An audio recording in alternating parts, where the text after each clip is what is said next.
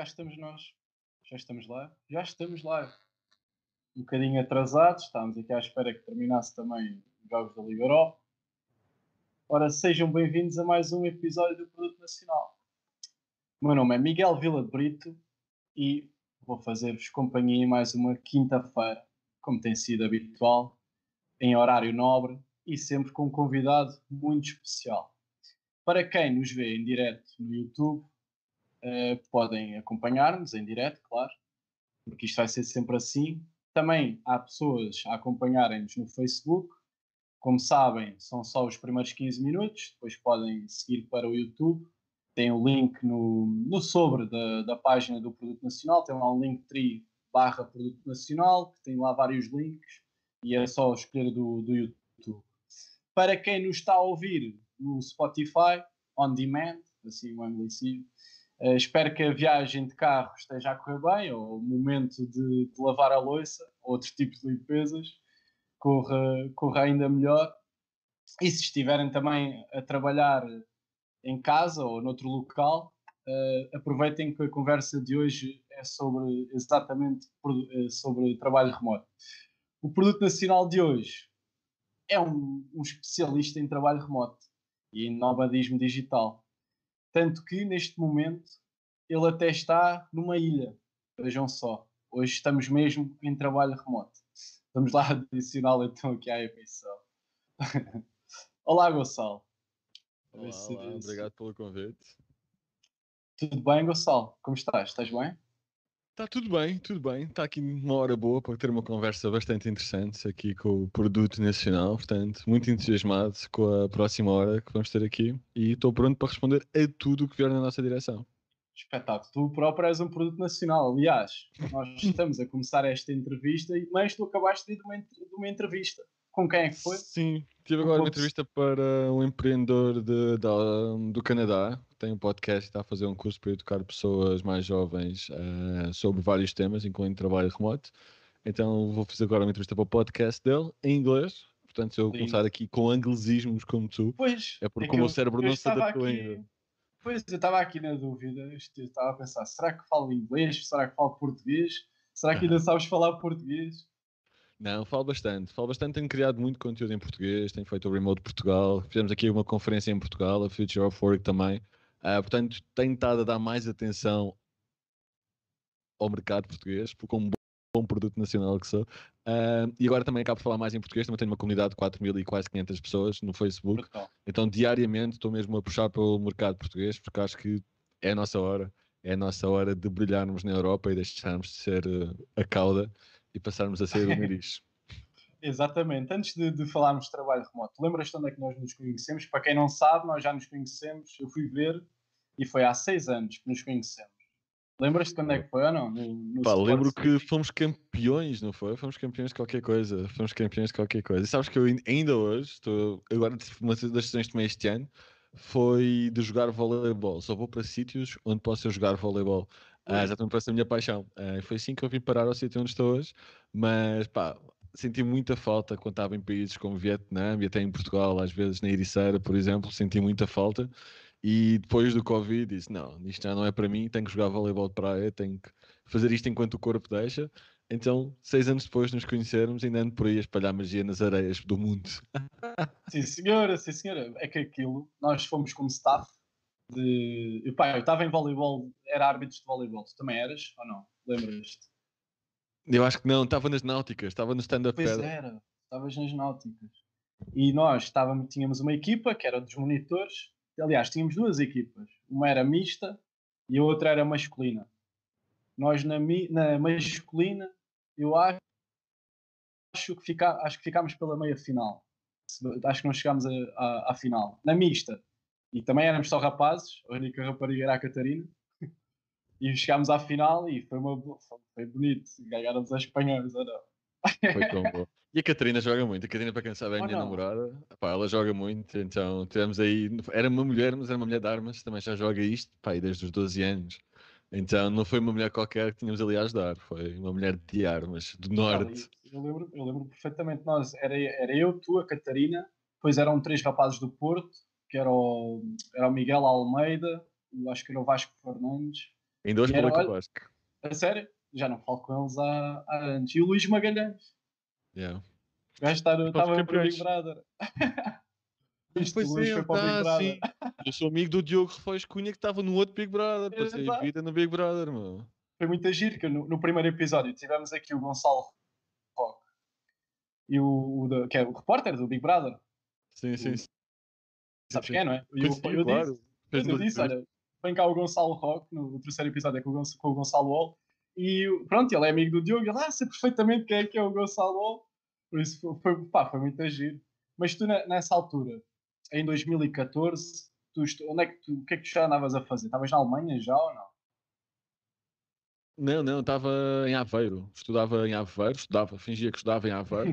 Estavas a última, pá, eu tenho, eu digo sempre a toda a gente, tenho três meias licenciaturas. Ah, Ok. deixei de acreditar nisso. Bem que agora dou aulas para a universidade, portanto não posso falar muito mal. Qual Ah, universidade prima- é que estás? Opa, estou a dar algumas aulas para a Porto Business School e para, hum, para a Universidade. Europeia em Lisboa. Olha, sim senhor. Tá- sim, tá de-. Professor. Então, mas onde é que andavas? A ironia do destino é da- qualquer coisa. Mas estava em. Aveiro, estava a estudar em Aveiro, a fingir que estudava. O último curso foi gestão de marketing. Ok. E não Tive lá acabaste? Não, estive lá três meses, foi bom. Pensava que estive lá quase 3 anos. Não, estive lá três meses, foi bom, gostei muito. Depois fui para a Alemanha, fui para a Alemanha viver, trabalhar. Estava a trabalhar no mercado de apostas, de sport, de dados desportivos para mercados de apostas e tive uma proposta da Google do setor ah, e fui para a Alemanha trabalhar para eles e pronto, e depois estive na Polónia e depois o resto de coisa. Depois que eu, eu lembro-me de te seguir e tu já- depois já estavas na Polónia e continuavas a jogar voleibol em equipe. Sim, olha, fui campeão da terceira divisão da Alemanha quando estava na Alemanha. Na Polónia ganhei os torneios também e pronto, sempre uma coisa porreira para também te integrares localmente, para não ficares na bolha dos expats. Acaba por ser porreiro se fizeres um desporto ou se tiveres um hobby, acaba por ser uma grande ferramenta de integração também. É, é aquele ser- quebra-gelo, não é? O desporto Tens é logo um- sempre... Tens logo um grupo, está ali um grupo Não de é? amigos para o jogo. É fixe, é, é a malta que depois tu, tu conheces, se calhar, não só por causa do trabalho, é amigos de amigos, e acabas por, eh, por ficar amigo deles. E, e, aliás, até tu, dá, tu dás mil, mil entrevistas, eu não sei quantas entrevistas é que tu tens dado, mas Demasiado. tu dás imensas entrevistas. E uma das coisas que tu, que tu dizias era que não gostas de ficar pouco tempo em cada sítio onde vais. Aliás, tu agora estás na- nas Canárias e tencionas ficar aí quanto, há quanto tempo é que estás e quanto tempo é que tencionas ficar? Estou aqui há um mês e agendei.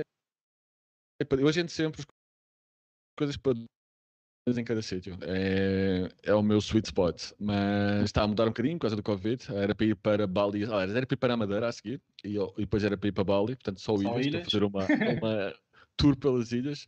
Mas pá, decidi que vou ficar aqui mais um bocadinho por toda a situação, não é? Acho que aqui aqui está a ficar muito bom. Pá, todo chinelinho todos os dias, calção de praia, t-shirt, tem co-work, está um espaço de co-living onde eu estou. e acabo de receber convites interessantes, até por parte agora do Governo Regional e tudo, está a a aparecer uns projetos muito giros e decidi ficar aqui mais um bocadinho, porque, portanto, fico sempre dois meses, dois meses acabariam 15 de novembro, ah, já agendámos tudo até ao final de novembro, mas vamos ficar pelo menos até ao final de janeiro. Vais passar aí o Natal na, na ilha de calça e fato. Sim, sim, sim, opá, mesmo também, lá está, não quero viajar muito, não quero estar com a minha família para não arriscar, eu tendo a viajar, não era justo para a minha família que eu fosse ao Natal e arriscasse a infectar alguém, mesmo eu sendo assintomático, então prefiro deixar este ano e ficar fora, ah, mesmo estando bastante perto, né? estou a duas horas daqui de, de Lisboa, mas vou deixar tudo por ser mais seguro apenas e para garantir que a gente fica bem. É o mesmo, não, o mesmo fuso horário, é que é mais uma hora de É. Ah, é não, não, aqui, aqui é igual, é. Lindo. Fogo, sim, senhor. Então, e, e diz-me uma coisa. Ah, quando. Deixa-me só puxar aqui para baixo. Ah, o espaço que tu, estás aí a viver, já disseste que era co-living. Gostava que explicasses aqui aos nossos ouvintes, aqui aos portugueses que não sabem, o que é que é um espaço de co-living. Tem um espaço co-living e também tem espaço co-work. Tenho os dois, sim, felizmente. Então, o espaço co-living é basicamente um espaço partilhado onde várias pessoas vivem. Esta é a base, não é?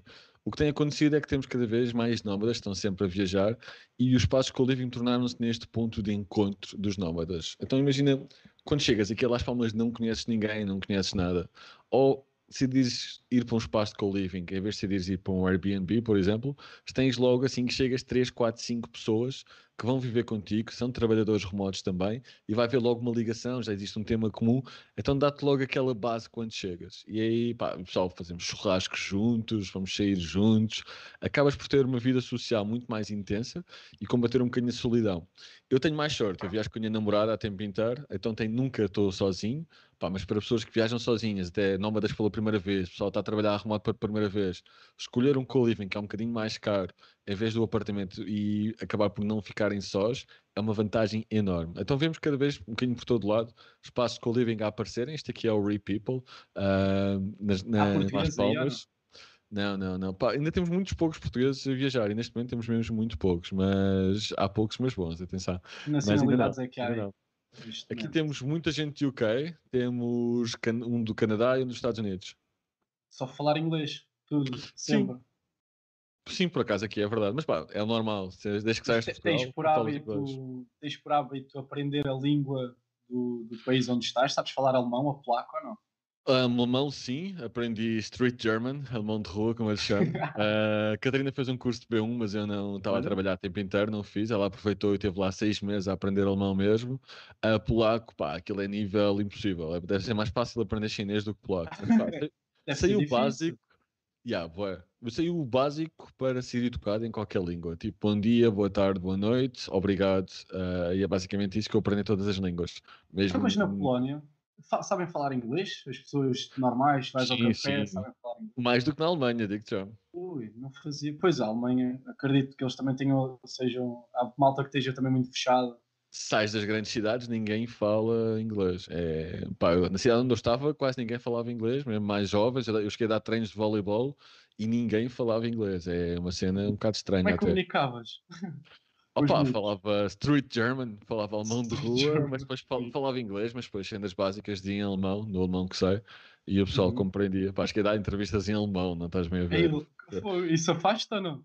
Opa, disse cenas tipo treino, treino, é isso, inventei tantos, tantos, tantos, tantos. Mas pronto, olha, uh, foi feito. Só sei, só, sei, só sei contar até 10 em alemão e dizer uh, Guten Tag. Acho ah. que não sei dizer mais nada. Pá, não, não está bem. E gosto imenso da língua, que é uma coisa que toda a gente fala mal do alemão, mas acho que gosto imenso da língua, é, é uma língua muito mais estruturada. É giro, meu. Aquilo é... Gostava, é gosto mais de outras línguas, mas o alemão é muito... acaba por ser giro de aprender também. Eu, antes da primária, estudei no, no Colégio Luso-Suíço. Isto tinha aqui 4 ou 5 anos e tinha aulas de, de alemão. E pá, nunca mais, nunca mais peguei depois, mas, mas mesmo assim, este contar até 10 ficou-me sempre, ficou sempre aqui. Também tenho alguma Sim. aptidão para, para as línguas. Mas boa, boa. aí na, quantas, vezes, quantas vezes é que tu já estiveste em Bali? Duas, no ano passado. E o que é que eles, que língua é que eles falam lá? Falam Bahasa. E isso é fácil? Opa, não, é como tudo, é uma língua, é um, tem também é um códigos. país muito turista, turístico. Sim, é? eles chafam-se no inglês, pelo menos o básico, mas pá, lá está, aprendes o bom dia, o telemacassi, coisas assim, e vais-te safando. E ayam, que já sabes que é frango, pá, vais a um restaurante local, não tem menu inglês, esquece, mas eu vejo ayam, ayam é frango, já tem frango, já estou salvo. Pá, o resto, o que, vem, o que vier, vem. Mas apesar de ter a grande maioria em inglês nas grandes cidades, pá, sais um bocadinho das grandes cidades, é, é barrasa, acabou. Mas acaba por ser divertido também, e linguagem gestual, ayam, ayam, e o pessoal safa-se. Fixe. Lá na Tailândia estavas a viver onde? No hotel ou não? Não, não, não, não. Na Tailândia vivi, no, vivi em dois sítios diferentes. Em Chiang Mai, no norte, que é conhecida como a capital dos nómadas digitais. Uh, vivi num co-living, mas era um apartamento só para mim. Era tipo meio social, meio antissocial. Porque queria okay. ter cozinha. Grande erro, esquece. Ninguém cozinha na Tailândia. Aquilo é muito mais barato comer na rua e a comida é muito melhor na rua do que tu comes. Na Indonésia deve ser igual, ou não? É um bocadinho mais em, em, Bali especificamente é um bocadinho mais caro. Uh, na, mas na Indonésia em geral sim mas em Bali é um bocadinho mais caro. Mas a comida tailandesa é incrível e a comida de rua tailandesa é das melhores que eu já comi no mundo. Então quase não cozinhámos em Chiang Mai. Mas depois fui para as ilhas para Koh Samui voleibol de praia Uh, já foi mais. Já, já, já cozinha mais em casa. Tínhamos um grande apartamento, tínhamos piscina e não sei o quê. Pá, a minha vida era trabalhar até às 4 da tarde. Às 4 da tarde tinha que fechar o computador, tinha que ir jogar voleibol de praia até às 6 e meia. Então uh, explica, explica-nos aqui, a, aqui aos portugueses, aos nossos ouvintes, o que é que tu realmente fazes? Ok, fazes trabalho remoto, mas trabalhas em, em mais marketing digital, mas tu, tu prestas serviços para, para empresas. O que é que neste momento tu estás a fazer? Então, dá um antes trabalhava para uma empresa, até há um ano e pouco, há um ano e meio atrás, mas lancei o meu próprio negócio. Primeiro lancei um podcast, como tu, uh, o Remote Work Movement, uhum. onde entrevisto as pessoas mais interessantes que conheço dentro do espaço do trabalho remoto. Isto inclui CEOs, mas também inclui pá, pessoas que estão em New Mexico, nos Estados Unidos, a educar o pessoal que ficou desempregado das minas, é dar-lhes educação e eles agora têm um emprego remoto. Então, inclui tudo um bocadinho, donos de co-livings, uh, tem sim, um, é, é, muito broad mesmo. Uh, e depois sou consultor, aliás, comecei como consultor, ajudo empresas na implementação de trabalho remoto, principalmente nos sistemas de comunicação, a parte da documentação, gestão de projetos, então estou a ajudar empresas, curiosamente a maior parte delas portuguesa neste momento, uh, na implementação do trabalho remoto para serem remote friendly ou remote first, ou seja, terem mais de metade das pessoas a trabalhar remotamente no futuro e depois comecei a lançar negócios dentro dessa área. Pá, tenho o Remote Portugal, que é um site mais de conteúdo ainda. Estamos a organizar a Remote Tour, que é o pessoal da Remote Portugal, os meus co-founders, que estão uma semana em cada ponto de Portugal, uma semana no Jerez, agora estão em Esposende, a seguir vão... Não, tiveram em Aveiro, foram para o Jerez, agora estão em Esposende. Já vai em quanto acabar tempo? Em Sintra. Isso? Duas semanas? É, semanas? Vai na terceira semana agora, em Esposende, e acaba para a semana numa moradia incrível em Sintra. Mas o que é que ah, fazem? Né, né? Isso, é, isso é, é, acaba por ser empreendedorismo social, assim levar uhum. mais impacto social. É business, não, tem, tem dinheiro, tem dinheiro, é. mas é, estamos a cobrar pouco porque quisemos nos focar nos portugueses mais. Mas basicamente abrimos 10 vagas para cada local. Uh, por causa do Covid e de tudo, então todas as semanas temos 8 pessoas a trabalhar remotamente num sítio completamente distinto no país. Imagina, a primeira semana era numa quinta, uh, nas quatro anos, em que tiveram lá oito pessoas a trabalhar remotamente e depois vamos, vais visitar à volta, vais fazer atividades locais, também tens uma parceria ali com o turismo local. Depois fomos para o Jerez, ficámos no Celina do Jerez, que é um hotel para nómadas digitais. A mesma coisa, conhecer à volta, fazer caminhadas, mas tudo enquanto o pessoal trabalha. Ou seja, ninguém parou de trabalhar mas em vez de estás a trabalhar em casa, podes estar a trabalhar no Jerez, no meio da natureza, em vez de estar sozinho, podes estar com pessoas que te compreendem, que têm os mesmos desafios que tu, e existe esta troca de ideias, esta troca de conhecimentos. Pá, o, va o valor que tiras de estar uma semana com outros nómadas ou com outros trabalhadores remotos é incrível. Aprendes Olha, muito. Até vou, até vou pegar já aqui numa das perguntas. Só, só vou utilizar uma que foram feitas no Instagram. Uh, que aqui perguntaram, falaste do Jerez, qual é que foi o sítio mais bonito onde já trabalhaste? O mais bonito, opa, vai. A minha segunda casa e, na minha, e, e, a primeira casa, na verdade, no meu coração é Xangu, em Bali, de longe. Opa, tudo, os espaços de co-work lá têm piscina, são incríveis, as pessoas são espetaculares. Então, Bali tem que ser uh, sempre o número um, não só por ser o mais bonito, pá, que é incrível, mas também pelas pessoas que estão à volta e pelo, pela comunidade local e pela comunidade nova das que lá está. Bali será sempre o meu número um até hum. encontrar um sítio melhor, pelo menos. Estou uh, muito curioso. É um sítio para onde eu quero ir para o ano. Uh, na Amazónia existe okay. um Celina. O Celina, para contexto, é um hotel para nómadas digitais. Uh, onde eles estão, garantes que tens boa estadia, espaço de co-work e boa internet. E logo tens a base para o nómada viver. Então eles têm um espaço na, na Amazónia. E é um dos meus sonhos é ir para lá trabalhar estar a trabalhar remotamente na Amazónia com grande Sim. internet e com macacos no background. Isso é que era, isso era brutal. Deixa-me só dizer aqui ao, aos nossos ouvintes que neste momento vamos parar, eu até vou ver aqui o telemóvel, vamos parar o live no Facebook. Quem nos está a seguir no Facebook, eu vou pedir, se quiserem, que não, eu não, não ordeno ninguém a fazer as coisas, vou pedir que sigam pelo perfil do Produto Nacional ou então mesmo no meu perfil tem um link que diz Gonçalo Wall, fundador Remote Europe e Remote Portugal, produto nacional número 3 do YouTube, que podem seguir para acompanharem o, o direto no, no YouTube. E vamos ficar só por lá. Por isso, malta que nos está a ouvir no Facebook, até já. Até já, que eu vou eliminar aqui, aliás, ocultar. Creio que já está. Só confirmar. E está confirmadíssimo. Ok, já estamos só confirmar aqui outra vez.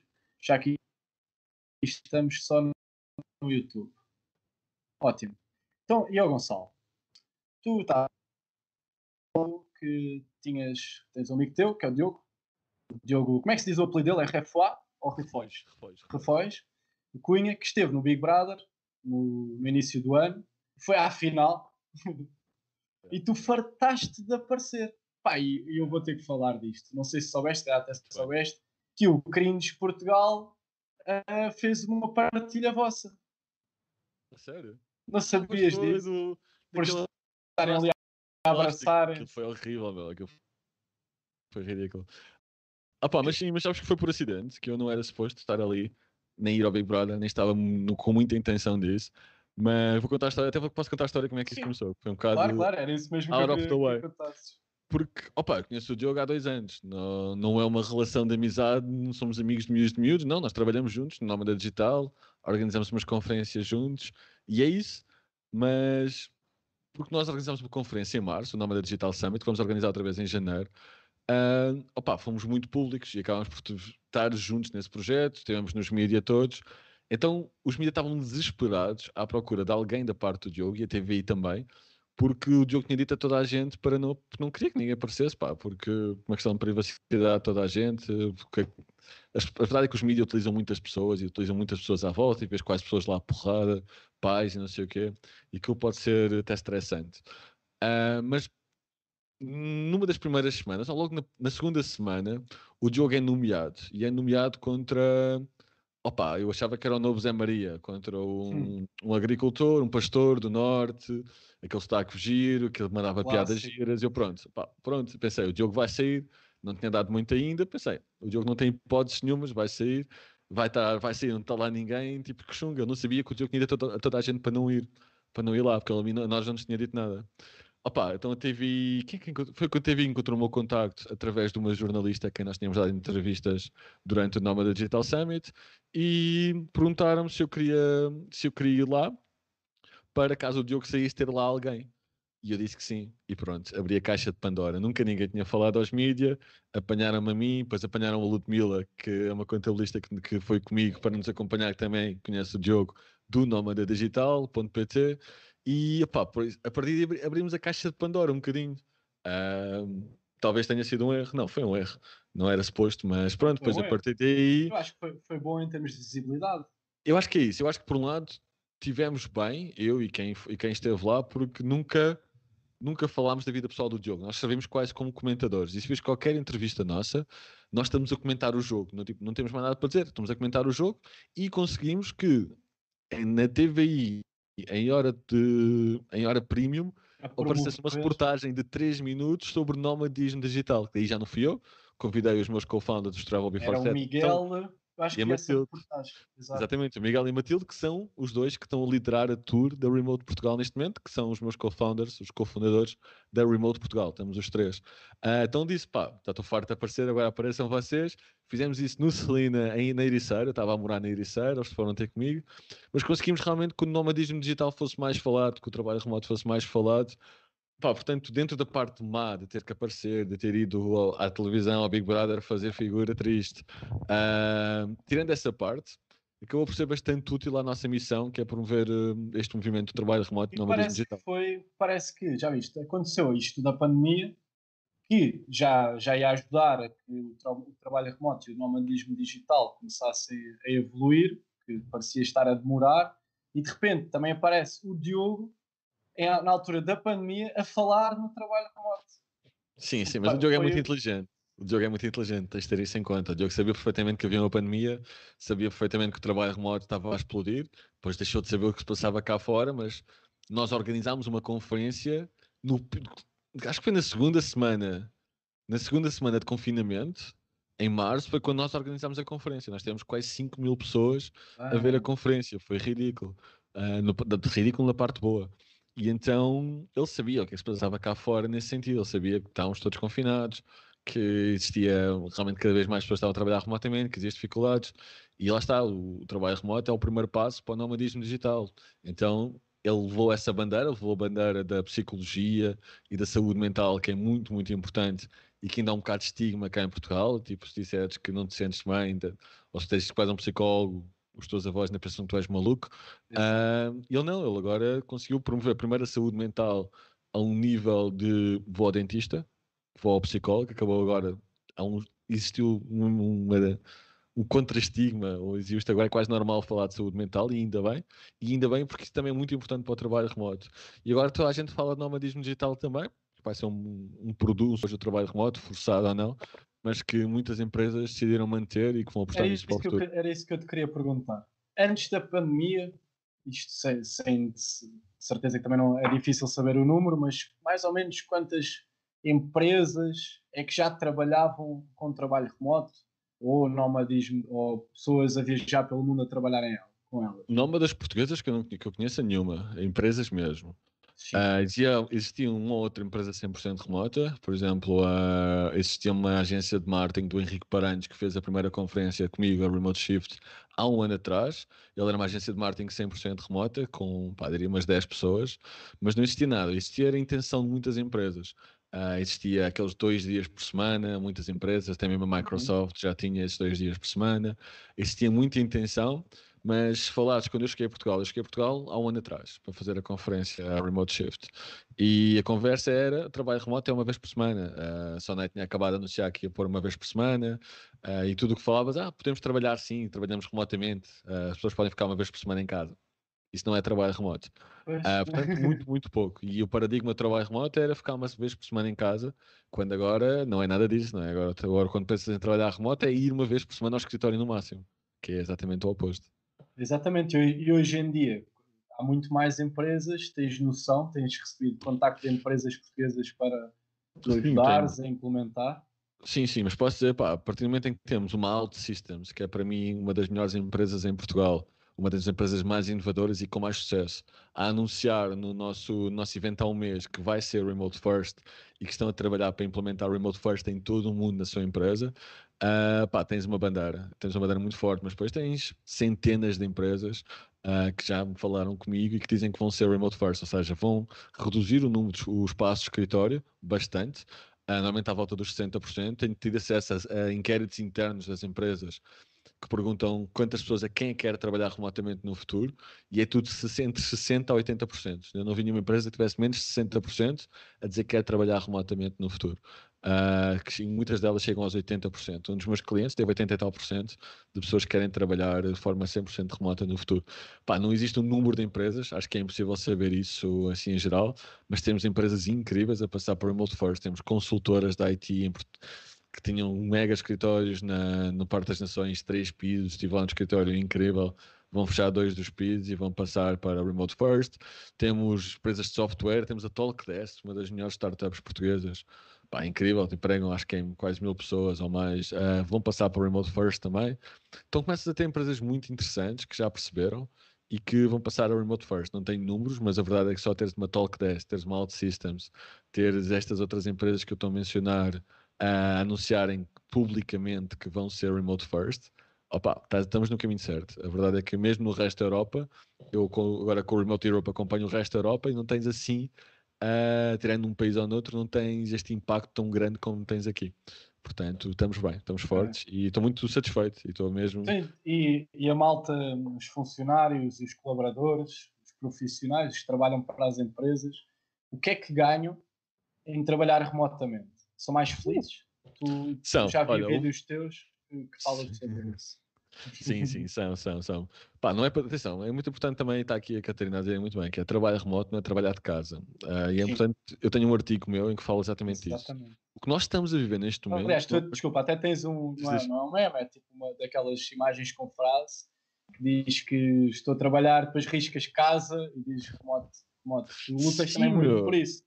Pá, sim, porque o que existe é que existe depois agora uma, uma concepção errada daquilo que é o trabalho remoto. Então isto é um constante, uma constante luta para a educação, no fundo. Então, trabalhar remoto não é trabalhar de casa. Eu odeio trabalhar de casa, odeio mesmo. Pá, durante o Covid foi um stress, tive que comprar mil e uma coisas, porque eu odeio trabalhar de casa. Uh, então, a primeira coisa que eu tenho que dizer a toda a gente é que trabalhar remoto não é trabalhar de casa e o que nós estamos a viver não é uma experiência de trabalho remoto. É uma experiência de home office forçado. Porque imagina, antes da pandemia houve um inquérito a nível mundial da Buffer que perguntou porque é que as pessoas gostavam de trabalhar remotamente.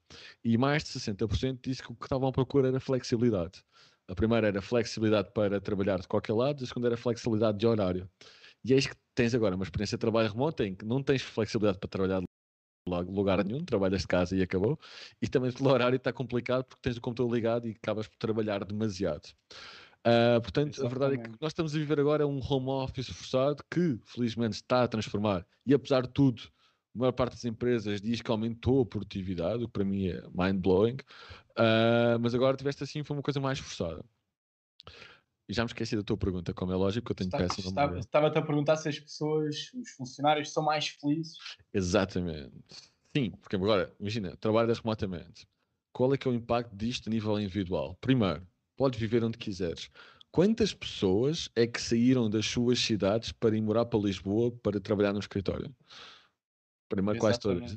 É, Quantas... é quase acabar com, com o êxodo rural, quase. Não, vais, não, vais fazer, vais, vais ter é agora um êxodo urbano. Sim, vais ter agora, não é um êxodo urbano, mas vais ter um êxodo de Lisboa e do Porto.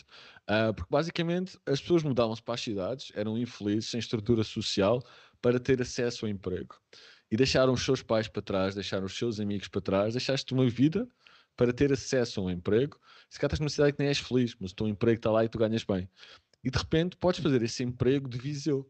Podes ter um emprego incrível e morar em Évora, estás a uma hora de Lisboa, que não é nada. Podes ter um emprego incrível e morar em Tavira, na praia, acabas o teu dia, vais à ilha dar uma surfada só porque te apetece e estão 20 graus, enquanto em Lisboa estão 15.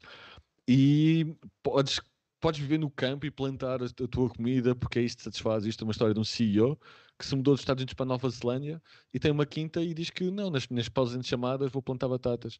E Sim. podes fazer isto. E podes ser CEO de uma empresa de mil pessoas e ter uma quinta, ou estar numa ilha, podes estar em Las Palmas, podes estar em Porto Santo, se deve ser. E esta liberdade de estar onde tu queres, não tem que ser numa ilha, não tens que ser nómada, mas tens liberdade de viver onde tu te sentes bem. Queres aprender a surfar, vais morar para a Ericeira queres aprender a cultivar e viver da terra, vais morar para Évora, ou vais morar para o centro de Portugal. Tens essa liberdade de viver onde te sentes bem. Imagina o impacto social que isto tem, primeiro é enorme. Pá, tens imensos idosos abandonados nas aldeias porque os filhos foram para as cidades morar. Exatamente. O impacto social é mesmo incrível. E, e depois, tens a parte do trânsito, meu. Eu morava em Oeiras, depois para Lisboa, pelo menos uma horita, certinho.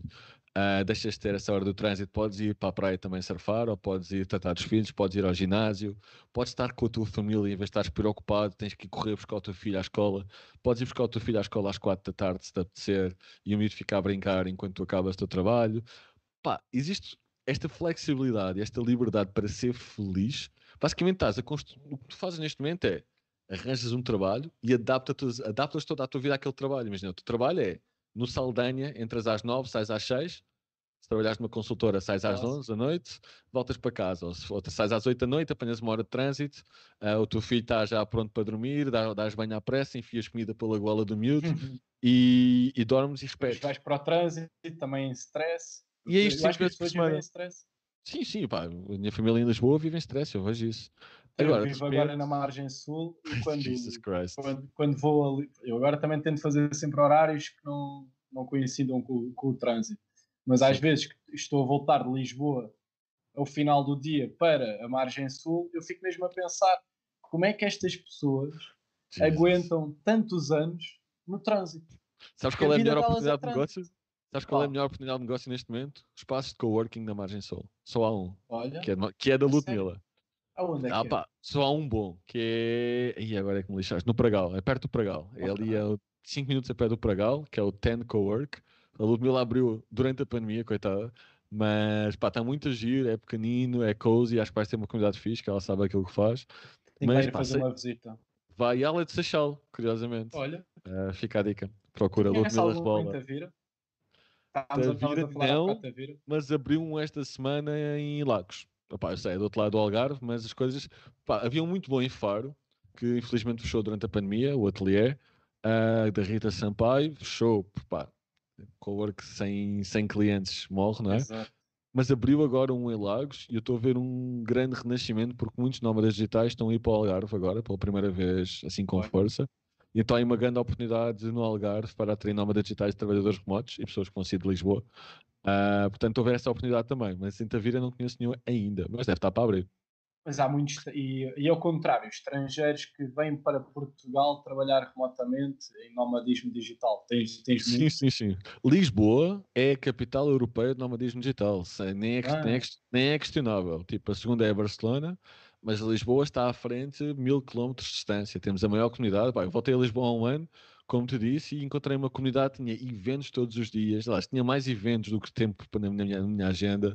Pá, tinhas, o pessoal ia surfar, ia jogar vôlei, ia sair, churrascos, dançar. A quantidade de eventos que existia na comunidade era incrível. Foi a comunidade mais ativa que eu vi, com exceção de Xangô em Bali. Uh, mas na Europa, pá, impar. Lisboa está recheada de muito boa e de pessoas com muita qualidade. O Peter Levels, que é um dos primeiros nómadas digitais do mundo e um dos mais conhecidos, está neste momento em Lisboa. Está, pode estar neste momento em Portugal, que acho que ele está a viajar. Mas é para ver. Yeah. Então, tipo, não, Portugal neste momento é o centro do, da Europa em nomadismo digital, inquestionável. Agora está na altura é de expandir um bocadinho. Ou seja, a Ericeira está a crescer imenso também. Tem sido fixe. Eu acho que a Madeira e os Açores vão ser o próximo hotspot tu, e isso normalmente quando abrem espaços de co-work, vão ser privados, empresas Sim. a abrirem. Não há nenhum espaço, se calhar até há, se calhar há, municípios que até têm. Mas sim, as sim, autarquias, sim. os municípios, as freguesias, têm, têm estado a pensar nisso e a implementar ou não? Como é que tu tens no, visto isso? No interior, sim. Sei de várias notícias de pá, aldeias no interior que estão a abrir espaço de co-work. E tens uns sítios muito bons, pá. Tens as antigas bibliotecas que todas Olha. as vilas têm, que, pá, vamos ser honestos, uh, ler livros uh, e alugar livros no século XXI Então esses espaços, pá, podes deixar os livros, mas podem ser reaproveitados para ser espaços de coworking públicos, por exemplo. E pá, tens sítios lindos para trabalhar, mesmo em Lisboa, tens bibliotecas lindas, lindas, lindas, que eu estava a trabalhar e estava assim a olhar para o teto antigo, Pá, tem sítios incríveis. Então, sim, já existem espaços de cowork públicos, mesmo em Lagos, é, acho que pouco como percebi, a parceria entre público e uma privada. Uma, uma maluca decidiu lançar aquilo, um, que é a Joana, beijinho para a Joana. Uh, e então, sim, vês essa parcerias e vês os municípios com vontade de apostar. E o que é que achas que, que eles devem fazer? Há bocado, em off, antes de entrarmos, estavas a dizer que gostavas de política. Que tens algumas ideologias e algumas opiniões fortes que, que gostavas que, pronto, de, de, de, ajudar, que acaba por ser ajudar Portugal sim. com, sim, sim, com as tuas ideias. Onde é que podíamos ver Gonçalo Ola? Onde é que gostávamos, onde é que tu gostarias de te ver entrar na política? Uh, opa, neste momento gosto muito do trabalho do secretário de Transição Digital. Acho que está a fazer um muito bom trabalho, na verdade. Portanto, não era um sítio onde eu gostava de entrar mas gostava de ser um parceiro dele. Aliás, há dois secretários que estão a fazer um bom trabalho. É esse, o secretário da. que ele foi ele que até abriu a nossa conferência, o secretário de Transição Digital e o secretário de Desenvolvimento. Pai, que ele está sempre a mudar de nomes, mas é o secretário responsável pelo desenvolvimento rural. Uh, eu acho mais que estes dois senhores deviam trabalhar mais tempo juntos, porque as duas coisas deviam vir juntas, e eu gostava de criar, gostava de trabalhar, não gostava, eu acho que não gostava de ser uma figura pública nesse sentido, gostava de fazer o trabalho sem ser a figura pública, se não estás a perceber. Não, quero, não me interessa ir a uhum. inaugurações, não me interessa ir aos é jantares. É a representatividade. Gostas mais do, do gosto trabalhar. De trabalhar. gosto de trabalhar e gosto de ver o impacto. Então seria uma pessoa que estaria, pá, um head of remote de Portugal, um diretor de trabalho remoto, em que estaria a preparar Portugal para a transição digital Imagina ajudar a transição digital das aldeias, ajudar os municípios que quisessem criar espaços de co-work, ajudar regiões a desenvolverem-se através do nomadismo digital e da atração de trabalhadores remotos, ajudar na descentralização de Lisboa e do país, ajudar, imagina, a zona centro é lindíssima, uma natureza incrível, ajudar mais pessoas e dar mais condições às pessoas para se mudarem, por exemplo, para o centro, para o Alentejo, que é incrível, para o Algarve também uh, ajudar a fazer uma descentralização. Então, não gostava de ter um ministério em específico, não gostava de ter uma, não tenho uma posição que diga, pá, é para ali que eu quero ir, mas gostava muito, muito, muito de ajudar o meu país nessa parte. E até mesmo as ilhas. Para mim, as ilhas, aliás, eu quero começar pelas ilhas, quero muito, muito trabalhar com Madeira e com os Açores para começar a trabalhar numa promoção a sério e numa preparação a sério para começar a atrair trabalhadores remotos e nómadas digitais para as ilhas. E já tive algumas conversas uh, com a Madeira sobre isso, mas quero mesmo apresentar um projeto e trabalhar com ambos, porque acho que uma estratégia bem concertada entre Madeira, Açores, Turismo de Portugal, para atrair trabalhadores remotos e nómadas para as ilhas seria uma estratégia incrível para o futuro uh, e para não dependermos tanto do turismo a curto termo. Eu acredito que não seja assim muito difícil de tu chegares a uma posição dessas, até porque não só os deputados, mas os membros do, do governo, que estão sempre a estudar e a analisar aquilo que vai ser para o futuro. Aliás, o Orçamento de Estado, que agora está a ser estudado, é o, é o, é o planeamento do próximo ano. O próximo ano já, está, já é planeado este ano. E se, agora, este ano, fartou-se de falar de, de trabalho remoto, uh, eles vão pensar, eles vão se perguntar uns, uns aos outros quem é que percebe isto. E não é difícil também, porque aí nós começámos a falar disto, estás farto de dar entrevistas, estás sempre a dar entrevistas para todo o mundo, e depois nós também temos aquele, nós portugueses também temos aquele de só damos valor ao que é nosso quando os outros lá fora dão, dão valor, e tu já tens muito mais reconhecimento lá fora do que cá.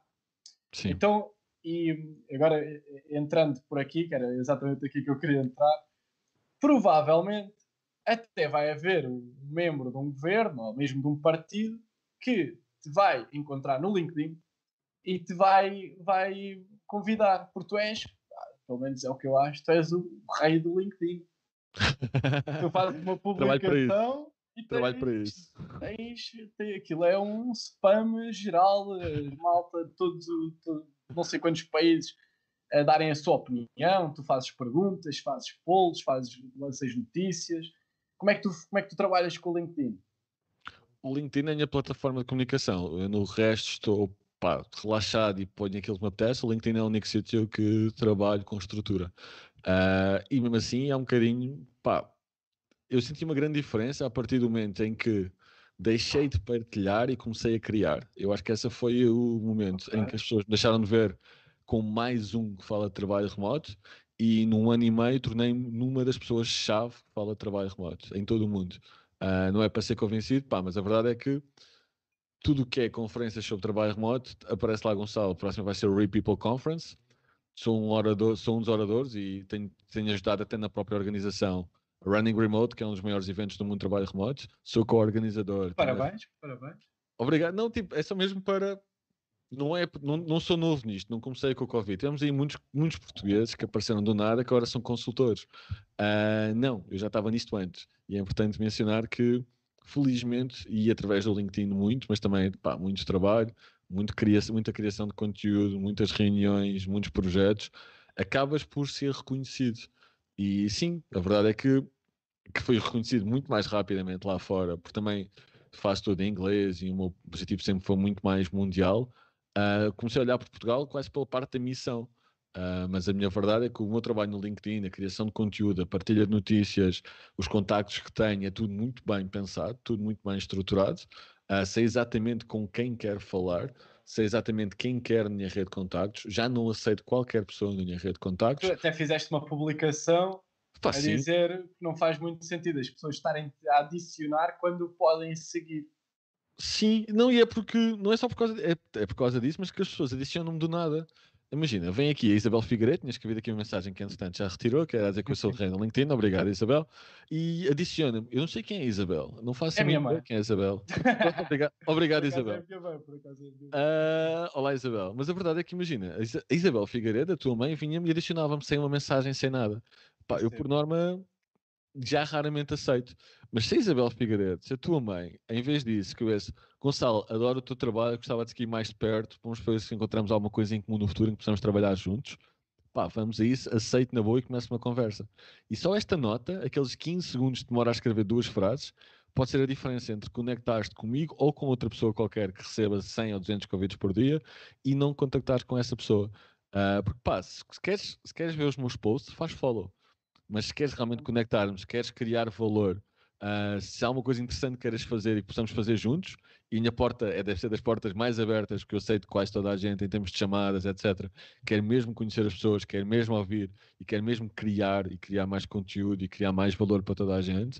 Agora, se vens e me adicionas do nada e eu tenho que adivinhar se quem é que tu és, de onde é que tu vens, porque é que me estás a adicionar, por norma, chegou um momento que comecei a rejeitar, porque é demasiado. E para quem está a desenvolver a sua carreira no LinkedIn e para quem está a querer contactar-se com pessoas interessantes, que devem fazê-lo, pá, aqueles 15 segundos a escrever uma mensagem valem muitos sims. Então, pois, acredito. Eu tinha aqui uma pergunta que era a importância do, do LinkedIn no mercado de trabalho para os profissionais. Mas eu posso completar também com. Não, não pá, posso dizer beneficiadas, mas não no, assim não, não num registro negativo. Que áreas profissionais é que são mais beneficiadas, entre aspas, uh, com o LinkedIn? O que é que tu vês mais? É mais a malta do marketing? Fala-se muito de marketing? Eu acho que não. Eu acho que qualquer especialista, para ser sincero. Imagina um gajo que é front-end developer e que é júnior. Agora imagina que ele programa publicamente e que posta aquilo que está a fazer no LinkedIn e que faz perguntas e que é ativo na sua e que cria uma comunidade de seguidores. Apesar de ser júnior, torna-se uma voz daquela comunidade de seguidores de front-end. Imagina que és um consultor imobiliário. Opa, acontece que o teu mercado não é o LinkedIn, mas ao teres uma presença boa no LinkedIn, ou criares valor para aquelas pessoas, ou ensinares sobre investimento imobiliário, ou partilhares dicas, ou partilhares opiniões, estás a criar valor às pessoas. Quando as pessoas quiserem um, um agente imobiliário, estamos a falar de profissionais, se calhar vão pensar em ti em vez de estar a fazer spam às pessoas no Facebook. Uh, eu acho que o LinkedIn é uma excelente ferramenta. Tens é que pensar muito bem como é que utilizas para ti. Portanto, eu acho que não existem profissões que ganham mais. Existem é pessoas que se expõem mais e que se dão ao trabalho de criar conteúdo e de criar valor. E existem as outras. Pá, podes ser um gajo de marketing e criar zero valor no, no LinkedIn. Exato. Ah, conheço muita gente de vendas está no LinkedIn só para vender, que é o maior erro de sempre. Podes estar no LinkedIn para criar malta... valor que vai fazer a tua venda. Pois, provavelmente a maioria das pessoas que estão no LinkedIn também vão estar lá para vender se calhar, pronto, não deviam tem, estar. Tem, tem. Por isso estão a vender a pessoas que não querem comprar. Também estão a vender. rejeito logo. Imagina que em vez de tentar, imagina que tens pá, uma empresa de software de comunicação e que estás a tentar, estás a adicionar pessoas só para lhes vender. E agora que imagina que em vez disso, estás a dar, começas a criar conteúdo para dar dicas de como fazer reuniões mais efetivas. Que começas a dar dicas para seres mais produtivo nas tuas reuniões. Que começas a dar formação, que crias conteúdo, que crias vídeos as pessoas vão ver o teu software, as pessoas nem sequer sabem o que é, que é o teu software, mas vão à tua página, veem o teu conteúdo, gostam e vão ver o que é que tu fazes. E aí é que tu vais vender o software. Quando as pessoas pedem conexão, ah, não sei o que, para ver que eu estou no código. Porra, qual é o seu software de comunicação? Ah, estou a usar o Slack. O Slack, por amor de Deus. No Slack é impossível, a comunicação é síncrona e começas, começas aí a conversa. É uma conversa quente. O Seth Godin tem um livro muito bom que é o Permission Marketing que é, acho que é o que é o Permission Marketing. Basicamente defende que não devemos interromper para fazer marketing, devemos criar, começar conversas. E eu acredito muito nisso. E, e também de histórias, eu vejo muitas. Há um, epá, agora não me lembro do nome, que é, não, não é árabe. Tu também segues certeza, não é Talal, tem assim uma, uma meia bur, não é burca, pá, é, um, é muito conhecido no LinkedIn. Que pá, ele é tão conhecido, cria tanta, tanto conteúdo no LinkedIn que já há pessoas que dizem que ele é fake. já, já começa a chegar a esse ponto. Não me admirava nada que um dia houvesse aí miúdos que estão a começar nisto de, da, da consultoria, do trabalho remoto, que começassem a achar que tu eras, que eras fake. Epá, podia ser, mas depois, como eu dou a cara tantas vezes, uh, é difícil. mas pois, imagina, imagina que só querias, só querias texto no, no LinkedIn. Sim. Pode ser fake. Agora, a partir do momento que começas a aparecer em conferências, que és uma cara, que estás em todo lado, também crias logo essa expectativa. E esta parte do visual é muito fixe, é muito interessante. E a voz também. E o texto acaba por ser secundário. Uh, portanto, em termos de escala para criar relações, de longe vídeo primeiro, depois voz, depois é que está a leitura. Uh, portanto, só escrever nunca vais ter essa ligação. Vês um vídeo com o mesmo conteúdo pode ter muito mais impacto.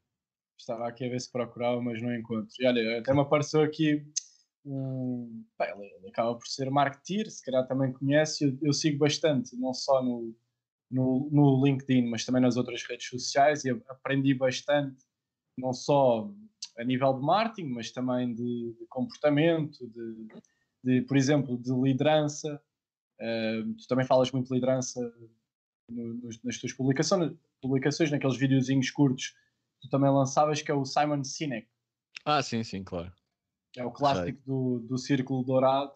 Sim, sim. E ele fala muito, sabes, aquele, aquele gráfico que ele, que ele mostra, que primeiro são os inovadores. Sim, sim.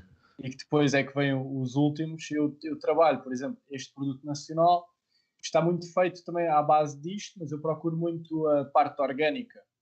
Eu não, não estou a, pedir às pessoas para partilhar, não estou a, a, porque isso costuma ser, acaba por ser negativo. Imagina, Sim. também não vou promover ou promover não, pagar ao Facebook para o Instagram para aparecer, porque eu quando estou no Instagram quando estou a passar histórias, aparece-me algo patrocinado, a primeira coisa que eu faço é passar. Next. O melhor marketing acaba por ser o, o de recomendação, que, que é que é o, que é o mais orgânico. Sim. E ele, ele ao falar disso, e agora até posso fazer aqui uma, uma comparação com, e voltando a Portugal, uma comparação com uma frase que eu, que eu foi num programa que agora já não me lembro, uma coisa muito antiga que eu vi no YouTube, que é do, pá, do, do, poeta, do Alberto Pimenta, que ele diz que os portugueses, uh, aliás, a, a, atualidade de Portugal, ou a atualidade dos portugueses é Dom Sebastião. O que é que tens a dizer em relação a esta frase? que é que a atualidade dos portugueses é Dom Sebastião. Eu acho que é aquela eterna esperança que alguma coisa nos vai salvar. Estamos, já que estamos, já estamos a falar sobre política antes, já que estamos a falar de política antes, eu acho que é aquela ideia do oh, se queimarmos o dinheiro, alguém, alguém há de cá vir, alguém há de pagar isto, que se leja. Exato, parece que estão sempre, estamos sempre a, quando eu digo estamos, é mesmo os portugueses, estamos sempre à espera de algo. Já o Agostinho da Silva também dizia nas conversas vadias que ele tinha na RTP pai, pronto, ele já morreu, mas lá foi aqui em 90, 92, já não sei. Ele dizia que os portugueses um, também estão sempre, acho que o tempo dos portugueses ainda está para vir e se ainda não veio é porque algo grande uh, pode, pode vir a acontecer. E nós temos reparado também, no, no, há bocado estávamos a falar de voleibol, no desporto, por exemplo, no futebol, nós, neste momento, temos dos melhores treinadores do mundo, se não os melhores, que eu até acredito sim, sim. que temos dos melhores treinadores do mundo, temos dos melhores jogadores do mundo, temos jogadores de, por, todos, por todos os campeonatos eh, na Europa. No voleibol também estamos a começar a aparecer com bons jogadores. O, não sei, por acaso agora não sei onde é que está aquele, aquele rapaz. O, estava a pensar no, no Miguel Rodrigues.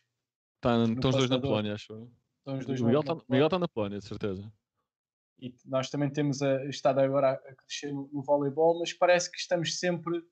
Eu tu ainda agora falaste no nomadismo digital, que Portugal é a capital do nomadismo digital. Nós parece que, não sei, nós temos sempre algo para, para dar, mas parece que são os próprios portugueses que, sei lá, parece que estão à espera de algo, de, de, do Salvador. É preciso haver aquele reconhecimento. E ainda há pessoas que dizem mal do, do, do Ronaldo, por exemplo, e sim, já é sim. Isso é inveja. Isso é aquela inveja pelos bem-sucedidos que temos sempre. Ah, aquele tem muito dinheiro, deve ter roubado. É o clássico, ou que, ou que fala Mas, mal. Sabes o que é que eu sinto também em relação a isto do Dom Sebastião? Que é. Estava a ter uma conversa com uma pessoa do centro de Portugal e eu estava-lhe a dizer para ela abrir um espaço de co-living porque pá, o mercado está bom, para aproveitar agora. E ela, essa pessoa disse-me: estou à espera dos apoios do governo. e, é, tipo, e é isso que eu sinto. Imagina, temos os governos não apoiam as coisas de nada. Temos aqui, temos aqui uma bola de neve partida, não é? Que é os, os muita gente está, está à espera de apoios. Ah, quer apoio da União Europeia, quer apoio para isto para começar a fazer alguma coisa. Isto é absolutamente ridículo. Queres apoios de dinheiro público para começar um negócio privado? Pois, assim? isso é que é muito estranho. Mas e... há, há, há, esses fundos. O que não falta são fundos Sim, e mas... também. Há que não saber estás... procurar também não estás a ser empreendedor porque estás à espera de fundos europeus. O negócio pois. em princípio vai falhar, se já começa assim. Pois. Exatamente. Se não sabes como captar dinheiro. E do outro lado, vejo pessoas que do nada conseguem fazer algo. Por exemplo, existe um espaço de co-living em Bandsco e ninguém, ninguém que não seja nómada digital sabe onde raios é que é Bandsco. Eu também não sabia. É Mas é existe é? é na Bulgária, é nas montanhas da Bulgária, é uma estância ah. de, ski, de ski na Bulgária. E o que é que acontece? Há um maluco que, que em vez de pedir apoio ao Estado para começar a sua empresa, uh, começou a lançar um espaço de cowork pequenino lá e começou a falar daquilo. Esse maluco depois começou a ter aquilo, imagina que ele está é tipo Serra da Estrela, está cheio no inverno, fecha a estância de ski ele fica deserto, os negócios uhum. fecham, os restaurantes fechavam, fechava tudo. E agora não, agora as coisas começam a ficar abertas o ano todo, porque há nómadas digitais lá o ano todo. Ele abriu o primeiro espaço de co-work, pequenino, foi crescente, abriu os primeiros espaços de co-living, agora já tem para aí 5 ou 6 apartamentos, metade de bandos que hoje é dele. Um maluco. O que é que eu quero dizer com isto? Que os governos não apostam de nada, mas se tiveres um maluco que de repente tem um, um negócio grande, e aqui está tá acontecendo mesmo em Las Palmas, se tens um maluco que decidiu começar sozinho contra a maré e que mesmo assim foi bem sucedido e que tem um negócio e que mostra valor, aí é que o Estado vai pensar em investir. E aí é que mesmo os privados podem pensar em investir. Não vais ao Shark Tank a dizer tenho uma ideia, por favor, ponham o dinheiro na ideia que é para eu ver se isto resulta. Não é assim que funciona. Tu vais lá, tens uma ideia, tens tração, tens clientes que estão prontos a pagar. Ok, isto é interessante, vamos então crescer, vamos aplicar noutros sítios. E aí está a faltar em Portugal. Estamos sempre à espera que seja o governo, estamos sempre à espera que alguém venha. Depois chegam os estrangeiros, chegam cá, abrem, fazem eles. Pá, tens espaços o Living em Sagres, tens o Celina, tens espaços. O Celina é muito falado. O que é que é o. Celina, afinal? É um O é co-living, um- co-work, é um hotel, também tem restaurante, também tem. Ele tem tudo. tudo. Há em Peniche, há na Ericeira, não é? Há em Lisboa. Sim, está no Jerez, há em Vila Nova de Mil Fontes. O Celina é, começou como um, um hostel para viajantes eh, na América do Sul, mas agora é um hotel para nómadas digitais. Ou seja, tens a estrutura mais ou menos de um hotel em termos de quartos, mas depois tens sempre cozinha, espaço de coworking, normalmente tens restaurante, tens sempre eventos, tens sempre uma comunidade.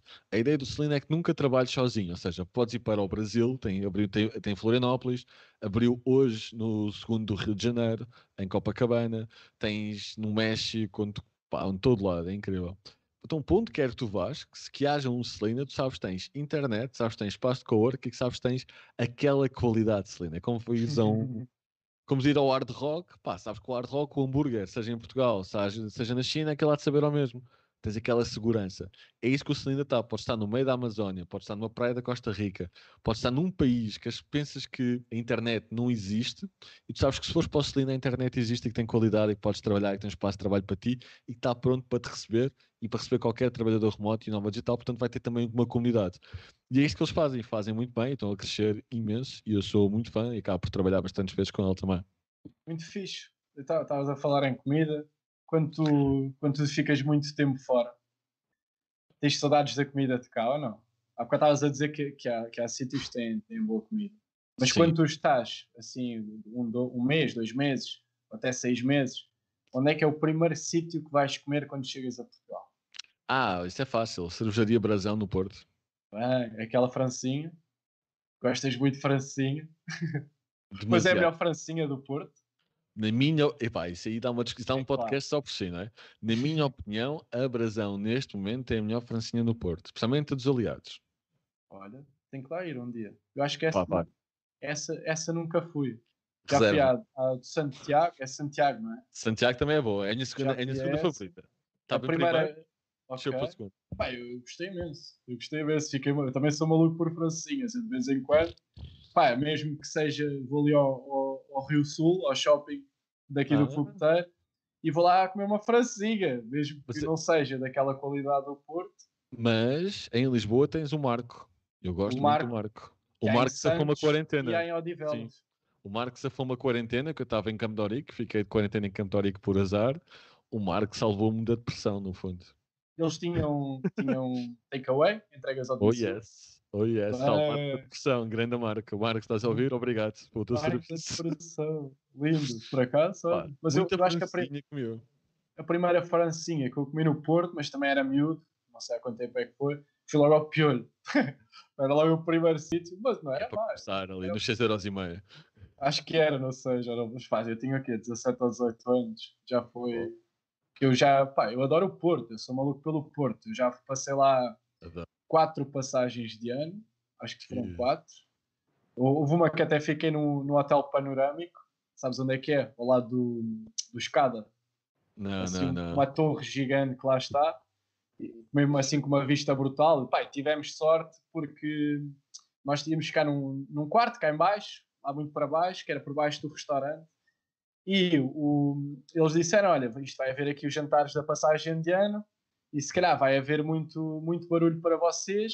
O que é que acham de ficarem no, hotel, no quarto, na suíte, lá de cima, no, no, no sítio onde costuma ficar o dono do hotel, e depois, na, na noite de 31, o dono do hotel vem cá passar, vocês passam para o, para para o andar de baixo. Eu até estava com dois amigos meus. Acabámos por ficar também a noite 31 porque o dono do hotel não, pá, não, não, não quis ir, então pagámos exatamente o, o mesmo. Muito bom. Tenho- te- já fui, por exemplo, ao Marés Vivas, já foste ao Marés Vivas. Fui, foi um dos primeiros. Fui ao primeiro ou ao segundo. Olha, Back in the days. o que é que lá foste ver? Já nem lembro.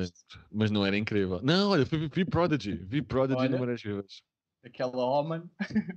Eu vi, e já, já não vemos mais, infelizmente. Mas vi Prodigy. Pá, eu, eu tive uma fase até aos meus 23 que eu ia a tudo que era festival e concertos. Depois deixei-me disso, mas pá, eu limpei, limpava tudo. O Creamfields veio a Lisboa, mega Bem. festival eletrónico, incrível, curti milhões. Mas foi muito fixe. Mas olha, tenho que dizer mais duas coisas que eu sinto falta da Europa. Tivemos, estive na Ásia no ano passado sempre, Uhum. e o ano todo, e depois pá, estava mesmo, mesmo desesperado por vinho e queijo. Vinho e queijo. Yeah. E depois vim, vim para a Europa, mas não vim para Lisboa logo. Fui para Budapeste, falar numa conferência de uma universidade de, de Budapeste. E no jantar era tipo naqueles barcos, no Danúbio. E a primeira coisa que me é um copo de vi- vinho espumante para a mão e depois está uma, uma pirâmide de queijo. Eu, eu nem jantei, eu fiquei bêbado, fiquei bêbado e cheio só de vinho e queijo. bem, até molhavas o queijo no vinho, olha. Pá, incrível, porque na Ásia tipo queijo é péssimo e super caro e vinho é tipo 6 euros o copo, 7 euros o copo. Bem E copo tipo, parece um shot. Era isso. Imagina. Em em Portugal, na quarentena foi só beber vinho também, aproveitar. Então, e, a, e a cerveja? Não gostas de cerveja? Não gosto de cerveja. Eu, lá. eu era uma criança que saía muito sorte. cara. É, mais ou menos, porque em vez de, enquanto bebes é cerveja. Pelo menos em é Portugal acho que costuma ser melhor. mas enquanto tu bebias cerveja tinha que gastar dinheiro em francinhas. Em francinhas, em caipirinhas, também podia Ah, ser. estou a perceber. Pois é, tu gastavas 50 cêntimos, eu gastava 5 euros. Por acaso faço umas boas caipirinhas. Um, um dia, um dia convido para, para, para Temos que ver isso, só, só acredito bebendo. Mesmo umas caipi, uma caipirós, é uma caipirinha, cachaça, cachaça. Que- Quanto tempo é que temos? Temos uma horinha, acho que já estamos a fazer uma horinha, mas eu, há bocado, ao início, quando estávamos a falar de onde é que nos conhecíamos, eh, acabámos por, eh, por não te mostrar aqui e mostrar às pessoas que nos estão a ouvir de onde é que nós nos realmente conhecemos. Foi no Festival de Desporto, mas eu tinha aqui uma foto para te mostrar Ah, e vou pedir aqui ao nosso director Pérez que presidente neste caso que nos mostre campeões. Agora podemos ver quem é está. que era a equipe. cá está a nossa a nossa foto de campeões Pois é, não era suposto a organização ganhar esse torneio, mas a organização deu cabo dos espanhóis todos. é verdade pá eu fiquei muito contente porque também este festival tem que 88% de espanhóis é o Yeah. festival olha mas agora agora lembrei-me Rui podes podes deixar eh, ficar a foto agora eu lembrei-me que no ano passado. Eu, fui, eu tenho ido todos os anos praticamente. Tenho lá ido sempre. Pá, é só aquela semaninha no Algarve estás a ver assim meio de férias meio a divertir-me que, que vou lá passar. Mas eu este ano conheci aliás este ano no ano passado conheci o, pá, o gajo que, que criou o festival. Tive a conversa com, com ele e com a mulher. E ele tinha-me falado que, pá, eu também não posso adiantar, depois posso dizer em off, eh, que o festival vai mudar de sítio e vai sair do Algarve. Uh, Vem, vem vai mais para. Portugal ou vai ficar em Portugal? Vai ficar em Portugal. Mas Ok. cheira-me que houve aí umas autarquias que Ah, sim. gostaram muito daquilo. Eu depois, eu depois, quando acabarmos, eu digo isso. Onde é que, vai, Sim, onde é que a partida vai ser? Mas sabes Bem, que é que- sítio, eu fui ao antigo. Eu disse que ia ir ao Eu, antigo. fui, só também que- fui ao Tavira. A Tavira. A mim cortaram-me o cabelo no palco de Tavira. Sim, Tavira era bom, Tavira é muito bom. Porque eu, eu ganhei na altura, ganhei, foi o primeiro que eu fui. Eu ganhei um passatempo. É, fui dois a Tavira. Olha, foi, foi mesmo na ilha. Naquele Yeah. mesmo na ilha. Eu ganhei, eu ganhei um passatempo na altura que era o que é que fazias para ir ao, ao, Sports, ao Sports Festival. Não, ao Interna- International Sports Meeting. Ainda se chamava assim. E eu na altura disse que fazia de, de Tavira à ilha a nado, que me, rapa- me deixava que me rapasse o cabelo em palco e, e que fazia a dança. Pá, eu tinha aqui 18 anos, era o primeiro ano da faculdade. Uh, e, que, e que fazia a dança sexy durnas em palco. Na, na altura estava a bater isso. Pá, mal, eu sabia que ia ganhar. Estás a ver? Era eu e mais uns amigos, estávamos a mandar para lá candidaturas, pronto, a gozar. Os gajos meteram-me a ganhar. Tive de fazer a, a travessia à nave. E depois, pá, às duas da manhã, do, quase do último dia, achava eu que não ia fazer mais. Já tinha a pulseirinha, já andava a fugir deles. Os gajos atiraram para dentro, para cima do palco. Por isso é que eu depois fiquei muito amigo da, da malta que organizava, mesmo da, da Oxigênio, que é quem, quem sim, organiza o festival.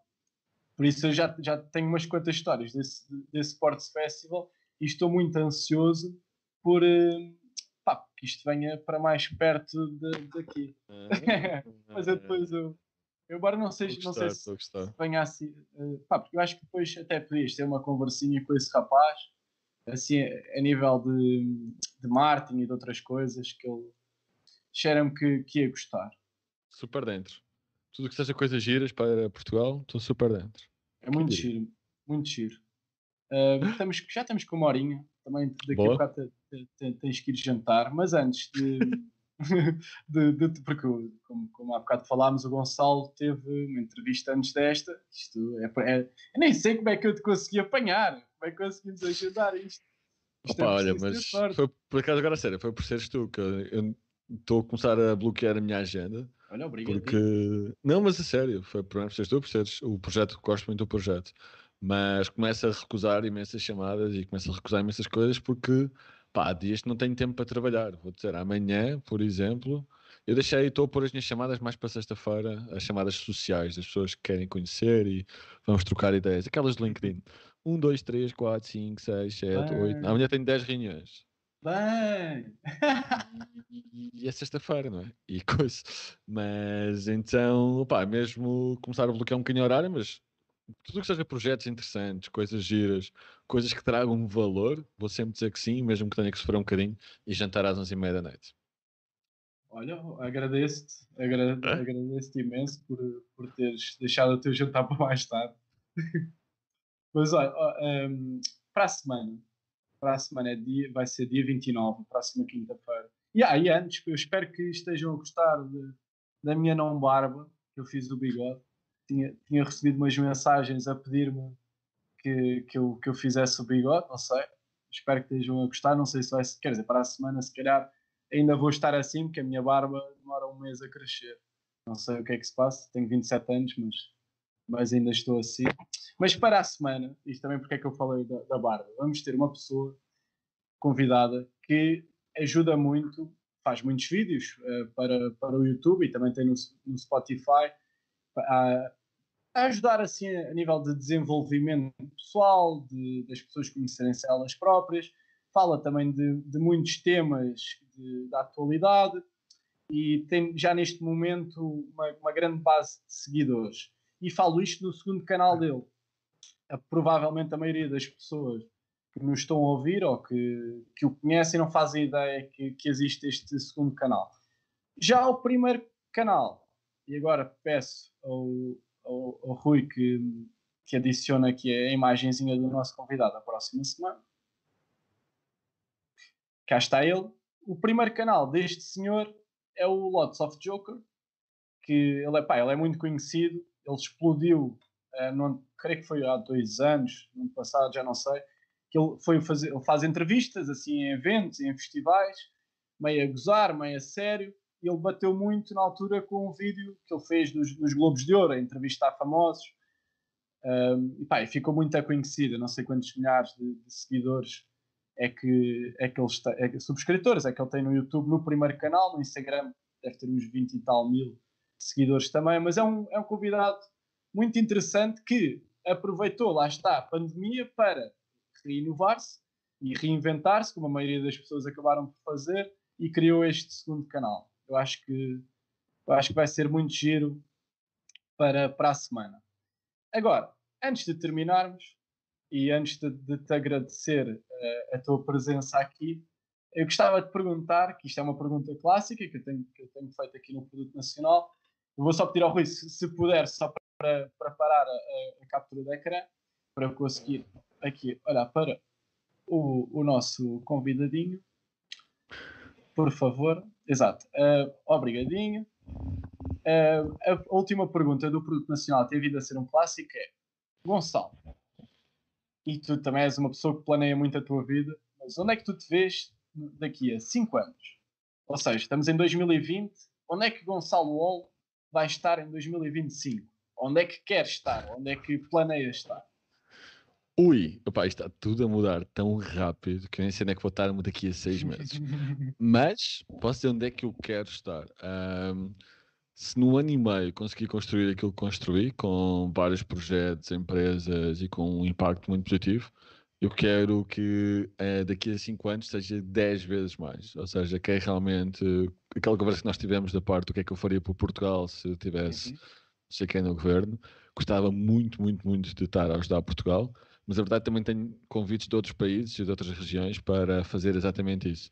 Mas queria muito, Portugal por ser o meu país, queria muito ajudar Portugal nessa, nessa parte de preparar o país para, primeiro, o futuro do trabalho, que é trabalho remoto, não há dúvidas nenhumas, mas também preparar o país para ser um melhor polo de, do mundo de nómadas digitais. Não só o continente, outra vez, às vezes esquecemos que o país também tem as ilhas e gostava muito de trabalhar com o Madeira e com os Açores para até gostava de trabalhar até com o primeiro com eles, que são os que estão mais atrás e os que têm mais potencial para estar à frente. Uh, gostava muito de estar a trabalhar com eles a longo termo e com o governo a longo termo para extrair o máximo que podemos e extrair o máximo de valor desta digitalização e desta implementação do futuro do trabalho e desta atração deste novo mercado de turistas dos nómadas digitais para várias regiões do país. Pá, nos meus negócios é continuar a implementar uh, soluções, ou seja, sempre que vir um problema vou criar um novo negócio para arranjar uma solução, mesmo que isso me leve a ter 50 negócios à la Richard Branson, mas é uhum. mesmo isso, é criar negócios, crescer os negócios, criar impactos e na parte mais pessoal, 38 anos já me vai doer ainda mais o ombro e ainda mais as costas, mas quero mesmo muito. Uh, pá, vou ser um nómada mais lento, vou ficar se calhar mais 6, 7 meses em cada sítio uh, e não vou viajar tão rápido. Uh, vai ser um bocadinho por aí. Quero, quero continuar a fazer desporto. Gosto muito da vida que tenho agora, sou sincero. Da minha vida não trocava muita coisa, só quero ter mais impacto, só quero ajudar mais este movimento. E já sou a cara do movimento, portanto aí não posso desejar muito mais. Tenho tido a sorte incrível de trabalhar com as pessoas certas. Portanto, só quero que isso cresça e conseguir ajudar as pessoas certas, os países certos, as regiões certas a, a abraçar este futuro do trabalho, a adotar este, até este novo estilo de vida, que é o nomadismo digital, mas acima de tudo a abraçar a flexibilidade que isto tudo traz. Portanto, é muito mais trabalhar com mais pessoas, eu adorava trabalhar com governos, mas trabalhar a sério, não é dizerem que o Gonçalo está lá porque é giro, é mesmo, vamos trabalhar, nem tenho que dizer que eu estou lá, prefiro que não digam, mas quero mesmo ajudar uh, o país, ou até outros países, uh, neste, neste processo. Eu espero que Portugal uh, não te deixe fugir, então... porque já começas a, se começas a receber estes convites, pá, Sim, também tenho que fazer, tenho que começar também a fazer uns contactos para, para, não, para não te deixarem fugir. Opa, é mesmo Olha, uma questão de velocidade, sabes? Eu quero mesmo trabalhar com Portugal. Velocidade? Velocidade. Ah, velocidade. Eu quero muito trabalhar com Portugal, mas sinto que as coisas, em termos de decisores políticos, são demasiado lentas. E eu gosto de trabalhar. Eu não estou aqui para mostrar que trabalho, eu estou aqui para trabalhar. Uh, portanto, assim que alguém que é do governo ou alguém que te, queira fazer alguma coisa com impacto, queira trabalhar e fazer coisas e ter impacto em Portugal, a minha porta está completa, não está aberta, está escancarada. Ainda bem, ainda bem.